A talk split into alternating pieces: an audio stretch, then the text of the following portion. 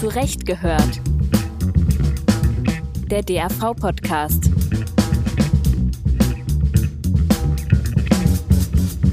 Hallo und herzlich willkommen zu einer neuen Folge von Zurecht gehört, der Podcast-Serie des Deutschen Anwaltvereins. Mein Name ist Stefan Petro, ich komme aus Leipzig und sitze hier zusammen mit meinem Berliner Kollegen Tim Sander.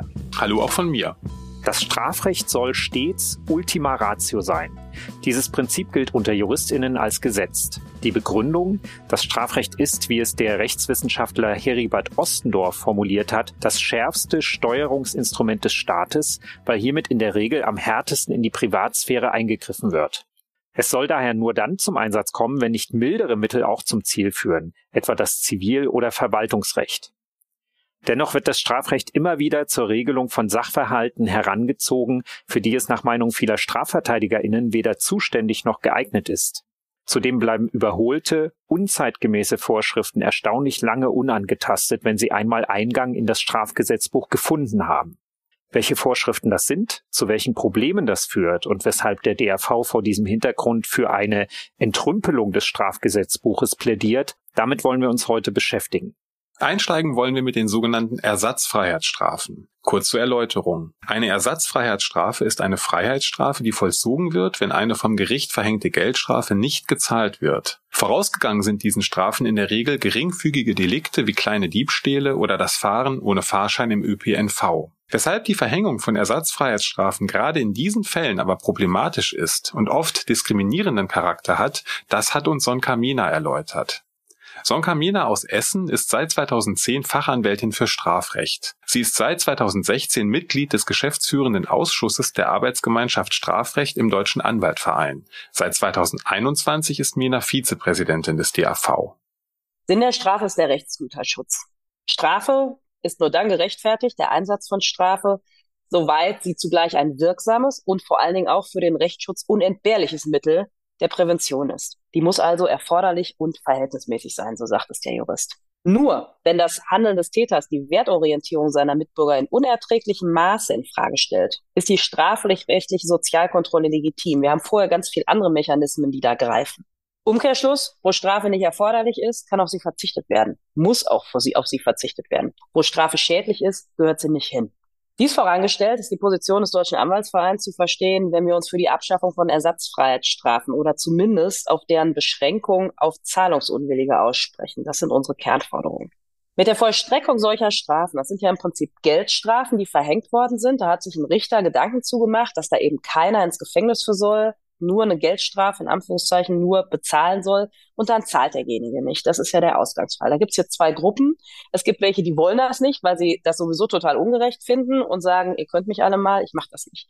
Und es gibt welche, die können es nicht. Das ist die größere Gruppe, weil wenn der Druck mit den Mahnungen und spätestens wenn dann auch äh, mal die Ladung zum Strafantritt, die folgt dann, wenn man nicht zahlt, irgendwann in die JVA reinflattert zu Hause, dann zahlen die Leute in aller Regel. Ja, es gibt so ein paar Querulanten, die sitzen es aus, die haben wir, mit denen müssen wir leben in der Gesellschaft. Ja, die, die sind dann auch zurecht drin.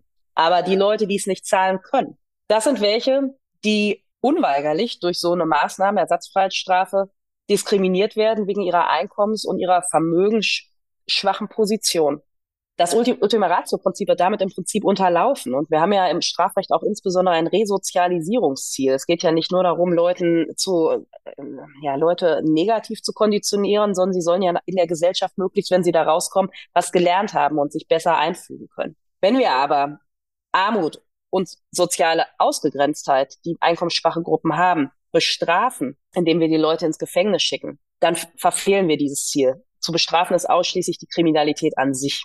Und eine Freiheitsstrafe unterscheidet sich in ihrem elementaren Grundrechtseingriff fundamental von einer Geldstrafe, auf die das Gericht ja ursprünglich auch erkannt hat. Das darf man ja nie vergessen. Zumal diese Ersatzfreiheitsstrafen, die gibt's ja nicht für äh, einen schweren sexuellen Missbrauch von Kindern oder für eine heftige Körperverletzung, sondern die gibt's genau für diese kleinen Delikte über sehr geringfügigen Unrechtsgehalts, kleinere Diebstähle, Fahren ohne Fahrschein im öffentlichen Personennahverkehr. Und diese Leute fahren dann letztlich ein, weil sie es sich nicht leisten können, die Geldstrafe zu bezahlen. Und tatsächlich hat sich in Sachen Ersatzfreiheitsstrafen kürzlich etwas getan. Die Bundesregierung plant eine Gesetzesänderung. Der aktuelle Änderungsentwurf sieht aber nicht vor, Ersatzfreiheitsstrafen komplett abzuschaffen. Vielmehr plant man nur eine Reduzierung des Strafmaßes. Der Ausschuss Strafrecht des DAV hat auf diesen Änderungsentwurf reagiert. Wir haben da eine klare Position. Wir sagen ganz weg. Das hat überhaupt nichts zu suchen in der Strafvollstreckung. Die Politik, insbesondere Herr Buschmann, hat das eigentlich auch so gesehen. Jetzt hat er viel Gegenwind. Jetzt gibt es so einen Mittelweg, ähm, dass man sagt, okay, vielleicht nicht mehr im Verhältnis eins zu eins. Man hat ja bei einer Geldstrafe immer Tagessatzanzahl, Tagessatzhöhe, sondern man halbiert das. Wenn da einer 30 Tagessätze bekommen hat, muss der nur 15 absitzen oder 50, 25. Das ist aber letztlich genauso falsch. Ja, es ist natürlich das kleinere Übel, aber es kann nicht ausreichen dafür, weil wir umschiffen damit dieses Problem nicht. Es gilt also insgesamt die Entkriminalisierung, also sich zu fokussieren darauf, dass die Entkriminalisierung vorangetrieben wird und Kriminalisierungstendenzen Einhalt geboten wird. Strafrecht darf nicht zur Prima Ratio herangezogen werden und insbesondere darf es keine Möglichkeit der politischen Profilierung durchs unsinnige Strafschärfung geben, wie wir es in der Vergangenheit erlebt haben. Ersatzfreiheitsstrafen diskriminieren aber nicht nur finanzschwache Menschen. Vielmehr ziehen diese Strafen weitere negative Effekte nach sich. Welche das sind, das hat uns Dr. Rainer Spatschek erläutert. Auch zu ihm einige Informationen. Dr. Rainer Spatschek aus München ist Fachanwalt für Strafrecht und Fachanwalt für Steuerrecht. Er ist Lehrbeauftragter für Steuerstrafrecht an der Universität Augsburg. Im Deutschen Anwaltverein engagiert er sich als Vorsitzender des Gesetzgebungsausschusses Strafrecht. Zum Beispiel in Berlin ähm, ich wusste es mal von 2020, meine ich, mehrere tausend Tage jemand einsaß, nicht mehr die gleiche Person, aber zusammengezählt, insgesamt äh, verbüßt wurde, nur dafür, dass jemand nicht die 1,50 Euro für die, für die U-Bahn bezahlt hat. Das Ganze ist wahnsinnig aufgeblasen für, äh, ich sag mal, die kleine Sanktion und, ja, das kommt noch dazu, äh, verursacht dem Staat einen großen Schaden. Warum? Weil jeder Tag, den ein Häftling in dem in der Haftanstalt verbringt, auch bei der Ersatzfreiheitsstrafe, den, den Staat je nach Bundesland ist unterschiedlich zwischen 110 und 130 Euro kostet. Also wer nun zehn Tage einsitzt, äh, bei dem äh, muss der Staat zudem, dass er ohnehin schon äh, kostenlos mit der U-Bahn gefahren ist, nochmal 1300 Euro oben drauflegen. Ob das Ganze dazu führt, dass diejenigen, die nun vielleicht wirtschaftlich schwach sind und ähm, die äh, die U-Bahn schon nicht bezahlen können, ne, ob die dann in Zukunft wirklich äh, die U-Bahn bezahlen, da äh, kann man sich äh, sicher äh, intensiv drüber streiten. Also praktisch wird es nicht so sein ähm, die, das sind immer die gleichen dann und äh, an der Stelle verliert das Strafrecht als Ultima Ratio seine Berechtigung. Die äh, Gerichte sind überlastet, die Behörden sind an der Stelle überlastet. Äh, das sorgt für einen riesen Kostenpunkt bei den, bei den Großstädten, also insbesondere Berlin scheint da sehr betroffen zu sein, äh, was aber im Ergebnis nichts bringt. Die angesprochene Überlastung der Justiz ist ein viel beklagtes Problem. Aber obwohl dieser Sachverhalt seit vielen Jahren bekannt ist, hat sich die Auslastung von Richterinnen und Staatsanwältinnen zuletzt weiter erhöht. Eine Ursache hierfür ist, dass im Frühjahr 2021 vom Bundestag ein Gesetzespaket zur Bekämpfung sexualisierter Gewalt gegen Kinder beschlossen wurde. Ziel des Gesetzes ist es, Kinder besser zu schützen. Allerdings gehen mit der Anwendung in der Praxis beträchtliche Tücken und unerwünschte Nebeneffekte einher. Dr. Rainer Spatschek die Sexualstrafbarkeit. Insofern wird eine große Reform diskutiert, die bis jetzt noch nicht äh, umgesetzt wurde. Wenn Sie sich da die Strafbarkeitsnormen anschauen, dann geht beispielsweise der Paragraph 184, ich meine bis K oder J, also ich weiß es jetzt nicht auswendig, aber allein schon daran mögen Sie sehen, dass immer wieder eingeflanscht wurde. Also die äh, Strafbarkeitsnormen, die dann noch mit Buchstaben versehen werden, weil sie eingefügt worden sind, deuten ja immer darauf hin, dass das Patchwork ist, was hier passiert ist, dass das Stückwerk ist, dass man also nicht den großen Wurf, hatte, sondern dass man immer wieder angeflanscht hat. Und da muss man sagen, die äh, Sexualstrafbarkeit geht sehr, sehr, sehr weit, ist natürlich vor dem Hintergrund äh, aktueller Vorkommnisse immer wieder verschärft worden. Es äh, ist auch hier sicher ein politischer Druck, der den Gesetzgeber vor sich hertreibt. Das mag so sein. Also beispielsweise äh, ist in der, in der Vergangenheit äh, viel diskutiert worden, dass das Upskirting, also äh, jemand äh, fotografiert äh, äh, unter, unter den Rock und damit irgendwelche äh, Geschlechtsteile oder, oder ähnliches, äh, das, ob das strafbar sein muss, dann die sexuelle Belästigung, wo äh, im, im Gesetzestext schon formuliert wird, dass man eine andere Person in sexuell bestimmter Weise körperlich berührt, was auch immer das sein mag. Ne? Also ob das, das sind Tatbestände, die sind gut gemeint, ne? Mhm. auch völlig berechtigt im, vom, vom Ansatz her, aber so vage in der Ausführung, dass sie in der Praxis kaum handhabbar sind. Ne? Auch zum Beispiel die, die Verbreitung äh, pornografischer äh, Werke mit, mit Kindesbezug. Also Sie kennen sicher äh, das Beispiel, das an, an der Stelle immer äh, gemacht wird, wo äh, eine Mutter auf dem Handy ihres, ihres Kindes äh, Nacktfotos von Klassenkameraden findet oder Klassenkameradinnen findet und sich über die Ungeheuerlichkeit äh, erregt und, und dieses, dieses Foto weiterleitet an die anderen Eltern und äh, an den Schulsprecher und an den Direktor und was weiß ich wen alles. Allein schon diese, diese Weiterleitung führt dazu, dass sie sich strafbar gemacht hat nach, äh, nach dem Sexualstrafrecht an der Stelle. Das kann der Gesetzgeber nicht gemeint haben. Na, also wer, wer quasi mit dem Ziel der Aufklärung ne, und Verhinderung hier tätig wird, der kann sich nicht äh, tatbestandsmäßig verhalten haben, ist aber im Moment so. Ne? Ist im Moment so, dass der sich tatbestandsmäßig verhält. Ne? Und das hat dann oder könnte dann tatsächlich auch den konkreten Fall haben, dass diese, ich sage jetzt mal Mutter oder Vater in dem Moment äh, tatsächlich ähm, von Seiten der Staatsanwaltschaft eine Anzeige ähm, ähm, erlebt oder erfährt und sich dann erstmal darstellen muss, sozusagen, Kommt, und erläutern muss. Ja. Genau, so, so mehrfach passiert. Ne? Genau, also man schießt hier mit Schrot ne, ja, und ja. Äh, trifft eher zu viel als zu wenig. Den soeben geschilderten und vom DAV mehrfach beklagten Sachverhalt hat mittlerweile auch die Politik erkannt. Bundesinnenministerin Nancy Faeser sowie Bundesjustizminister Marco Buschmann haben sich jüngst für eine Entschärfung des Sexualstrafrechts ausgesprochen. Anstatt mit strafrechtlichen Aktionen vorzugehen, sei es aus Sicht Faesers zielführender, vor allem unter Jugendlichen ein Bewusstsein für die Risiken zu schaffen, die damit einhergehen, privateste Dinge zu teilen. Die Anpassung verfolgt zudem explizit das Ziel, bei den Ermittlungsbehörden mehr Kapazitäten für die Verfolgung schwerwiegender Taten zu schaffen. Bundesjustizminister Buschmann will noch in diesem Jahr einen Vorschlag für eine Reform des Gesetzes zu Darstellungen des sexuellen Missbrauchs von Kindern vorlegen. Ein weiteres für unseren Sachverhalt wichtiges Thema ist das aktuell heiß diskutierte Vorhaben, den Besitz und den Verkauf von Cannabis zu legalisieren und gesetzlich zu regeln. Der Koalitionsvertrag der Ampelregierung formuliert dieses Ziel. Bislang sind der Besitz sowie der Verkauf von Marihuana in Deutschland Straftaten. Lediglich der Konsum ist erlaubt. Allein diese widersprüchliche Regelung deutet darauf hin, dass das Strafrecht auch hier der falsche und zudem nicht mehr zeitgemäße Regelungsort ist. Sonka Mena. Die Cannabis-Legalisierung ist eigentlich ein ziemlich alter Hut, äh, wird in der Gesellschaft schon seit vielen, vielen Jahren diskutiert mit Argumenten dafür und dagegen. Wir als DAV unterstützen diese Forderung nach einer Legalisierung, insbesondere deswegen, weil aus unserer Sicht die mit der aktuellen Handhabung verbundene Kriminalisierung und Verbotspolitik, die wir zurzeit noch haben, einfach gescheitert ist. Also wir haben die Probleme nach wie vor, obwohl es im Moment so streng geregelt und ist und auch bestraft wird.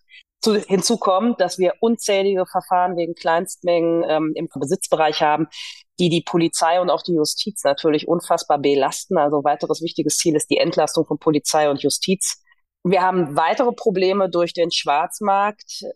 Einmal die unkontrollierte Abgabe. Dadurch kommt auch immer wieder verunreinigte Substanzen an den Endverbraucher. Eine kontrollierte staatliche Ausgabe würde also den Schwarzmarkt zumindest schwächen. Der, den wird es immer geben, auch wenn es legalisiert ist, ist uns völlig klar. Aber es würde ihn schwächen und gleichzeitig dafür sorgen, dass Konsumenten und Konsumentinnen ein reineres und sicheres und kontrolliertes Produkt erwerben können, was dann auch eben staatlich kontrolliert abgegeben wird. Hinzu kommt natürlich auch, wenn man das offiziell erwerben kann, ähm, dass der Beschaffungskriminalität, die regelmäßig mit Betäubungsmitteldelikten einhergeht, Stichwort Einbruchsdiebstahl, Ladendiebstahl, wo man einfach Sachen erbeutet, weil das Geld nicht ausreicht, um sein um seine Sucht zu finanzieren, die man dann verkauft, die man aber Straftaten begeht, um die eigentliche Suchtproblem äh, zu finanzieren. Da erhoffen wir uns davon, dass das ein bisschen nachlässt, auch wieder eine Sache, die der Entlastung der Justiz ähm, zugute käme. Wir haben mittlerweile dieses, diese Legal Highs, ähm, sagen Ihnen vielleicht auch was, was wie, wie Spice und was da alles reingemischt wird, synthetisches Cannabis, Cannabis, was aber auch ähm, teilweise schlecht gemischt ist, aus Fernost kommt und immer das Risiko auch einer Vergiftung hat, selbst wenn es nicht auf der Anlage zum Betäubungsmittelgesetz steht. Und Cannabis wird eben auch oft illegal gestreckt. Mit Bestandstoffen finden wir da drin wie Sand, Zucker, Glas, andere Gewürze, die also einfach auch gefährlich sind.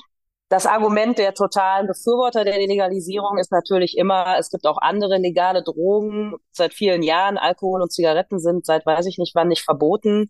Ähm, wahrscheinlich jedenfalls mindestens ähnlich gefährlich. Manche halten es sogar für noch gefährlicher im Missbrauchsfall. Und deswegen wird häufig eine Legalisierung analog zum Alkohol eben auch gefordert. Ja, und das schönste Argument für den Staat, es wäre natürlich neue Jobs und Steuereinnahmen geschaffen. Ähnlich wie bei Zigaretten und Alkohol. Wir alle kennen das, in manchen Ländern noch viel mehr als in Deutschland.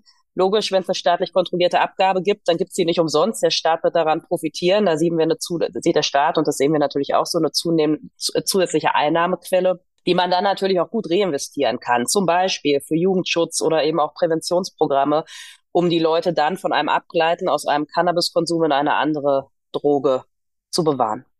Beim Thema Cannabis ist die Bundesregierung zuletzt ebenfalls aktiv geworden. Die kürzlich vorgestellten Planungen sehen vor, unter anderem Eigenbedarfsfreigrenzen bis 25 Gramm einzuführen. Außerdem sollen sogenannte Cannabis-Social Clubs eröffnen, deren Mitglieder noch größere Mengen voneinander kaufen können. Im Gegensatz zur ursprünglich angedachten Abgabe über lizenzierte Geschäfte soll der Verkauf allerdings zunächst nur in Modellregionen getestet werden. Wie bereits herauszuhören war, besteht ein Problem, das mit der extensiven Anwendung des Strafrechts einhergeht in der Überlastung der Justiz. Und genau hier setzt ein Vorhaben an, das die Justizministerkonferenz zuletzt diskutiert hat, nämlich die sogenannte Ausweitung des Strafbefehlsverfahrens. Worum es hier geht und weshalb der DAV eine Ausweitung ablehnt, das hat uns Sonka Mena erläutert. Wir haben oftmals die Fälle, dass diese Strafbefehlsverfahren Leute treffen, die ähm, gewisse Schwierigkeiten haben und gar nicht wissen, was da passiert und läuft. Diskutiert, Sie haben es angesprochen, ähm, sehr zu, ja, wir sehen das sehr, sehr ungern, wird eine mögliche Ausweitung des Strafbefehlsverfahrens. Aktuell ist es so, für die Nichtstrafrechtler unter uns, wir haben eine Obergrenze von einem Jahr die per Strafbefehl verhängt werden kann. Und dies auch nur dann, wenn ein Pflichtverteidiger beigeordnet worden ist oder ein Wahlverteidiger da ist, also jemand anwaltlich vertreten ist. Das ist die Regel. Künftig sollen diese Freiheitsstrafen der Höhe nach ausgeweitet werden. Bis zu zwei Jahren wird in der Politik diskutiert. Zwei Jahre auf Bewährung. Das geht nicht um vollziehbare, direkt vollziehbare Freiheitsstrafen, sondern Freiheitsstrafen auf Bewährung. Die können gewissermaßen per Post verhängt werden. Also im schriftlichen Verfahren, da muss nicht einer zum Gericht. Das kriegt man einfach so im gelben Umschlag. Oft haben wir mit Klientel zu tun, die ihre gelbe Post ungern öffnen. Und darunter ist dann auch sowas. Wir haben eine Einspruchsfrist von 14 Tagen und danach ist das Ding rechtskräftig. Wiedereinsetzung in solche Fälle gibt es nicht, nur wenn das Verschulden bei einem Anwalt liegt. Wenn derjenige selbst seine Post nicht aufmacht, da kann er auch zehnmal sagen, ich habe die nicht verstanden, kommen sie nicht mehr in die Frist rein. Dann ist das Ding wasserdicht und dann hat er eine offene Bewährung. Jetzt haben wir ein Problem. Zwei Jahre ist die Obergrenze dessen, was man zur Bewährung aussetzen kann. Oft haben so Leute aber auch, und das weiß der Richter, der den Strafbefehl erlässt und auch die Staatsanwaltschaft häufig nicht, noch andere Verfahren laufen an anderen Behörden. Gerade bei den Internetbetrugsverfahren, eBay und so, sind das deutschlandweite Sachen. Das sind hinterher Sammelverfahren, die kommen von überall. Aus Bayern, aus, aus äh, Niedersachsen, aus Hamburg, NRW. Die werden irgendwo gebündelt und das ploppt so alles nacheinander rein. Wenn dann der Erste schon einen Strafbefehl raushört, der da zwei Jahre macht und wir haben dann hinterher noch was, was nachschwappt, dann kann man natürlich einen Teil, man nennt das nach Paragraph 154, mit Blick auf die schon erfolgte Verurteilung einstellen. Wenn das aber zu heftige Geschichten sind, dann reißen wir im Nachhinein diese Zwei-Jahres-Grenze mit einer weiteren Verurteilung oder vielleicht ergeht auch da ein Strafbefehl und da ein Strafbefehl, ohne dass die überhaupt was voneinander wissen. In der Vollstreckung kommt das aber dann zueinander. Da muss eine nachträgliche Gesamtstrafe gebildet werden. Und die muss dann so erfolgen, dass die höchste, man nennt das Einzelstrafe, also beispielsweise einer kriegt irgendwo zwei Jahre und im anderen kriegt er sechs Monate, moderat erhöht wird. Und damit sind wir über zwei und dann fährt er ein. Auch nachträglich im schriftlichen Verfahren. Das ist das eine Problem. Zum anderen Widerruf der Bewährung. Ja, es sind Bewährungsstrafen. An die sind gewisse Auflagen geknüpft. Regelmäßig sich Straf zu führen, geschenkt. Aber auch Kontakt vielleicht zum Bewährungshelfer zu halten, jeden Wohnsitzwechsel zu melden, irgendeine Geldauflage zu bezahlen. Das sind also nicht nur neue Straftaten, die ähm, die Bewährung ins Wanken kommen lassen können, sondern eben auch einen Verstoß gegen diese mit dem Strafbefehl und dem damit einhergehenden Bewährungsbeschluss verhängten Auflagen. Und wenn man davon keine Kenntnis hat oder es nicht versteht, inhaltlich was drinsteht, ist man da schneller drin, als man gucken kann. Da gibt's noch einen Anhörungstermin, zu dem man geladen wird und dann beantragt die Staatsanwaltschaft den Widerruf und dann ist auch fertig. Dann sitzt man selbst diese Strafbefehl verhängte Bewährungsstrafe einfach ab. Hinzu kommt, dass die eigentliche Zielsetzung der Ausweitung des Strafbefehlsverfahrens, nämlich die Entlastung der Justiz, nicht erreicht wird. Was machen wir als Anwälte? Wir schreiben den Mandanten an, wir haben zwei Wochen Zeit für die, für die Einspruchsfrist. Wir legen sowieso erstmal Einspruch ein, lege Artis, weil zwei Wochen sind kurz. So, dann, wenn wir Einspruch einlegen, sind wir genau da, wo wir nicht hin wollten, nämlich in der Hauptverhandlung wieder, die man ja eigentlich vermeiden will, indem man ein Strafbefehlsverfahren macht. Auf den Einspruch hin wird verhandelt. Und deswegen sagen wir, ein Jahr ist schon knackig, ne? Das ist, aber da kann man, hat man noch Luft nach oben, um da im Zweifel noch irgendwo auch mit Gesamtfreiheitsstrafen und so weiter, bis man die Zweijahresgrenze erreicht, ist doch sehr viel Platz, kann man noch was machen. Und deswegen klares Nein zu jedweder Erhöhungstendenzen von dieser Zweijahresregel.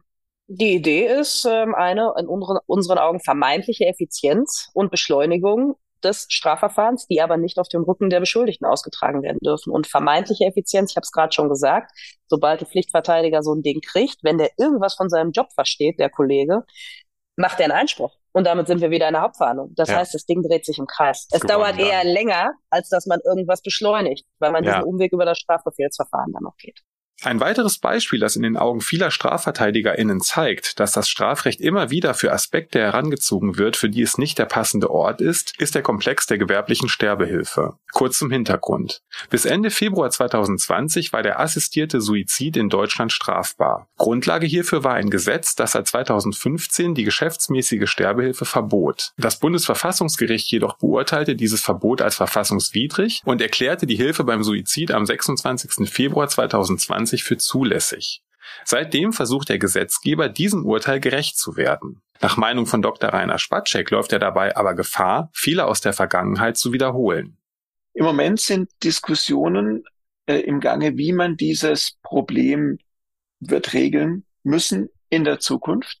Und äh, es ist nach wie vor die Idee des Gesetzgebers, dass man die Unterstützung der Selbsttötung äh, bis auf in bestimmten Fällen, also sprich Familienangehörige und ähnliche, ähm, unter Strafe stellen müsse.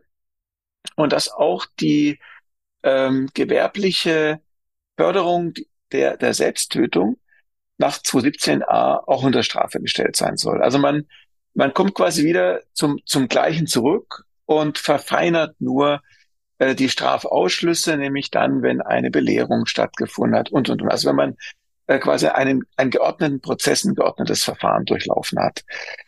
Ähm, ob das ausreichend ist, ob das nicht eine völlig falsche, äh, falsche Stelle ist, wo das Thema geregelt ist, ähm, ist fraglich, aber da, wir sind uns da, da sicher, dass das äh, nichts mit Strafrecht zu tun hat. Was wird denn geregelt? Geregelt wird ähm, die Sorge der, der Bürgerinnen und Bürger in Deutschland, dass man im Alter oder bei Krankheit ein unwürdiges Leben wird führen müssen, nur weil man entweder nicht selbst dazu in der Lage ist, dieses zu beenden, aber auch keinen, keinen in Deutschland findet, der einen dabei unterstützt. Das ist zunächst mal keine Sorge, keine, kein Sachverhalt, der genuin strafrechtlich orientiert ist, sondern das ist ein Sachverhalt, der von einer äh, äh, entwickelten, erwachsenen Gesellschaft, meine ich, im Wege der Daseinsvorsorge geregelt werden muss, was auch dem Bedürfnis und Verständnis der, äh, ja, ich sag mal, der älteren Mitbürgerinnen und Mitbürger entspricht. Also ich war zum Beispiel zu einer Vortragsveranstaltung zusammen mit Ärzten äh, in, in Krankenhäusern, in, mit Palliativstationen. Die größte Sorge dort war, ähm, dass man unwürdig und nicht selbstbestimmt ein Leben, das man äh, von Schmerzen und Krankheit bestimmt führen muss, nicht selbst, selbst beenden darf, sondern dass man äh, bevormundet wird von einem Staat, äh, der einen vorschreibt, dass man weiterleben muss. Ne? Mhm. Und das Ganze äh, letztlich bedingt durch so komplizierte strafrechtliche Vorschriften, dass keiner sich traut, äh, sich des Themas anzunehmen. Ne?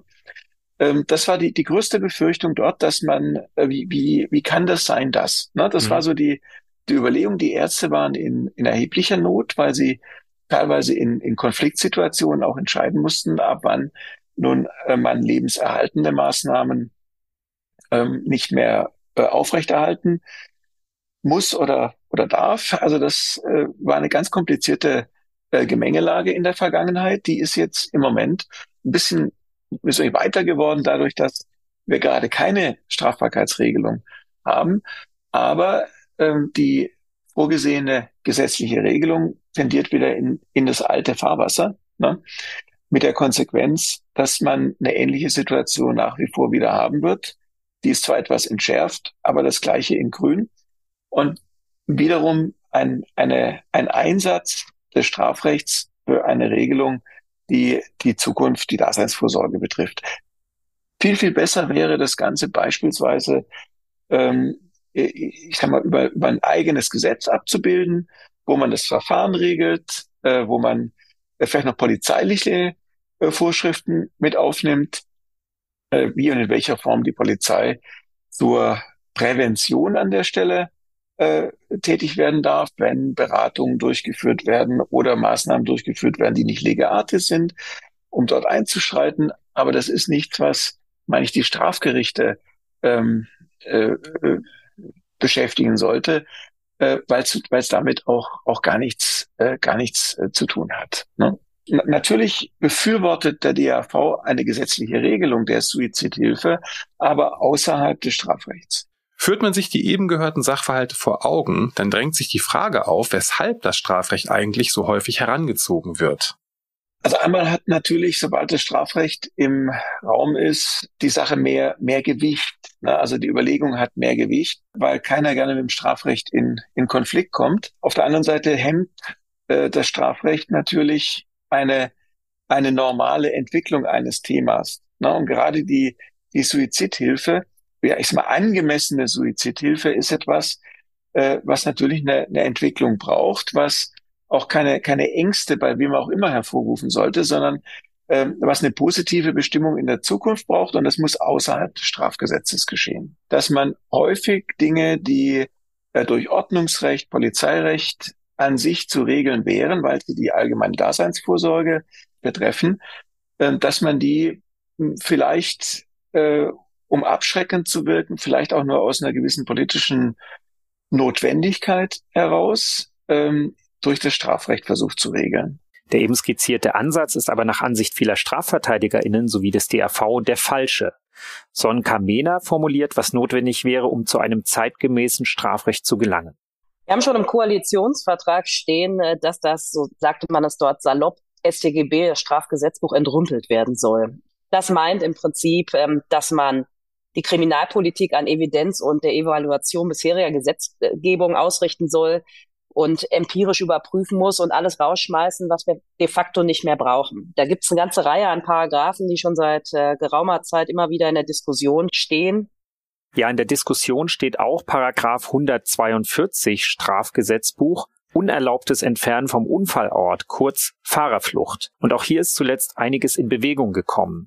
Das Bundesjustizministerium erwägt, Fahrerflucht zu entkriminalisieren. Sofern kein Mensch zu Schaden gekommen ist, soll Unfallflucht künftig als Ordnungswidrigkeit und nicht mehr als Straftat eingestuft werden. In Sachen Strafrecht ist aktuell noch eine weitere Diskussion im Gang, die wir hier nicht außer Acht lassen wollen.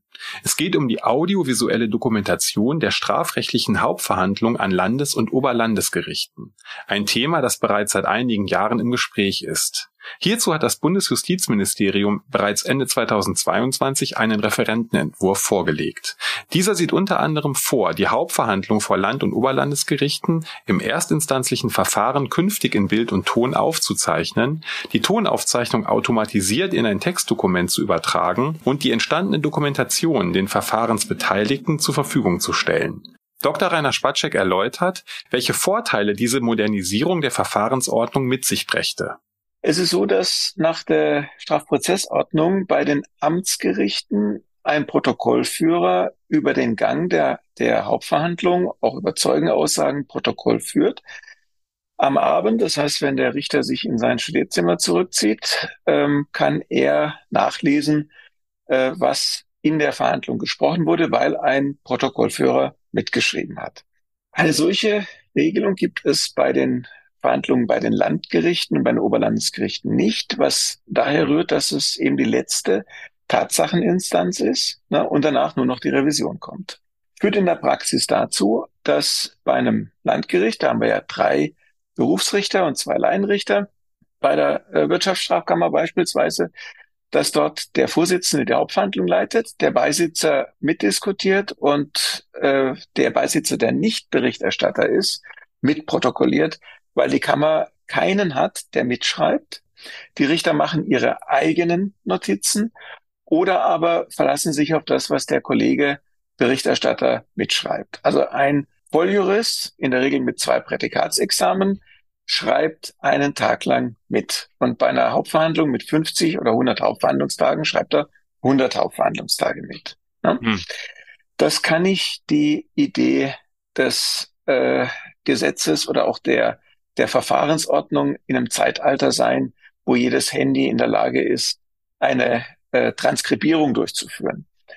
Das hat man als Anlass genommen, die Sache zu, genauer zu untersuchen. Das ist ein Leuchtturmprojekt des Bundesjustizministers ähm, und hat, ist auf den, zu dem Ergebnis gekommen, dass kein Mensch gleichzeitig hören, schreiben, denken und fragen kann. Ne? Das, das, das geht ganz einfach nicht. Wenn ich beispielsweise in komplizierten äh, Strafverfahren eine Zeugenbefragung durchführe, bitte ich entweder einen Kollegen für mich mitzuschreiben oder ich oder ein anderer aus dem Team schreibt mit weil ich nicht gleichzeitig den Zeugen befragen kann und gleich noch mitschreiben kann. Das ist aber eine, eine, äh, eine Tätigkeit, die man von einem Richter verlangt. Ne? Hm, mhm. Dass er gleichzeitig auch noch, auch noch stenografiert und, und mitschreibt. Ähm, in allen anderen europäischen Ländern, wenn ich sage alle, dann sind wir in den meisten europäischen Ländern, ist es so, dass eine audiovisuelle Dokumentation der Hauptverhandlungen, auch beim Landgericht als letzter Tatsacheninstanz, üblich ist. Man hat äh, insofern realisiert, dass die Technik da ist, ne, dass es gangbar ist und dass man es entsprechend umsetzen kann. Also unserem also Deutschland am nächsten, zum Beispiel in Österreich, ähm, da ist es absolut üblich, dass die Hauptverhandlung per Bild und Ton aufgenommen wird, dass ähm, der Ton während der Hauptverhandlung transkribiert wird, das heißt verschriftlicht wird. Das macht ein automatisches Spracherkennungssystem. Und dass am Abend des Hauptverhandlungstages der Richter und auch die anderen Prozessbeteiligten ähm, einen Ausdruck dieses Transkripts zur Verfügung haben und somit wissen, was da gesprochen wurde und nicht selber mitschreiben müssen. Ne? Deshalb lag es nahe, eine solche Regelung auch in Deutschland umzusetzen, um zu verhindern, dass in einer äh, Situation, wo Streit darüber besteht, was zum Beispiel ein Zeuge gesagt hat, der Richter seine Aufzeichnung hochhält, der Staatsanwalt was anderes aufgeschrieben hat und der Verteidiger nochmal was anderes notiert hat, wo man sich dann völlig unklar ist darüber, was der Zeuge denn nun, nun tatsächlich von sich gegeben hat. Wäre also relativ einfach äh, zu verhindern, dieses Problem, indem man schlicht und ergreifend eine Aufzeichnung automatisch durchführen lässt. In allen anderen europäischen Ländern ist es schon so. Die Vorteile einer audiovisuellen Dokumentation erscheinen einleuchtend. Und in der Tat fordern sowohl der DAV als auch die BRAC die Einführung der audiovisuellen Dokumentation schon lange. Aber es gibt auch Gegenstimmen. Also von, von den Gegnern, das sind in aller Regel äh, die Richtervereinigungen, die äh, sich dagegen wenden, ähm, wird äh, vorgetragen einmal klar, dass, dass Zeugen durch äh, die Video- und Audiotechnik äh, äh, beeinträchtigt oder beeinflusst würden. Ähm, dazu gibt es Studien, die ganz klar belegen, dass es nicht der Fall ist. Wenn Sie als Zeuge aussagen, dann haben Sie innerhalb von drei Minuten völlig vergessen, was für ein Setup gerade um Sie rum ist. Also beispielsweise, wenn, wenn äh, äh, im, im Deutschen Bundestag Untersuchungsausschüsse äh, tagen, das wird auch jeweils aufgenommen. Also wenn ich dann Mandanten begleite, innerhalb von zwei Minuten denkt schon kein Mensch mehr dran. Ne? Also das ist, es gibt auch andere Situationen in der deutschen Strafprozessordnung, wo die audiovisuelle Dokumentation äh, üblich ist, zum Beispiel beim kindlichen Opferzeugen. Mhm. Ähm, da, da denkt kein Mensch drüber nach, äh, dass der Zeuge beeinflusst werden könnte. Im Gegenteil, man sieht es als vorteilhaft für den Zeugen an, wenn er nicht dem, im, im Beisein des Täters aussagen muss. Ja, ja. ja? Also das ist aus meiner Sicht kein gutes Argument. Das, das geht ins Leere. Äh, man sagt, es wird dann noch vorgetragen, äh, dass die, vor allem die visuelle Dokumentation, also die Richter verwenden, wenden sich vor allem gegen die visuelle Dokumentation, dass es gegen das Persönlichkeitsrecht verstoße und dass äh, es die Gefahr gebe, dass gerade Videos geleakt würden. Ne? Also sprich, Sie sehen dann auf YouTube die Aussage des iranischen äh, Zeugen so und so, der dann selbst in Gefahr gerät dadurch. Ne?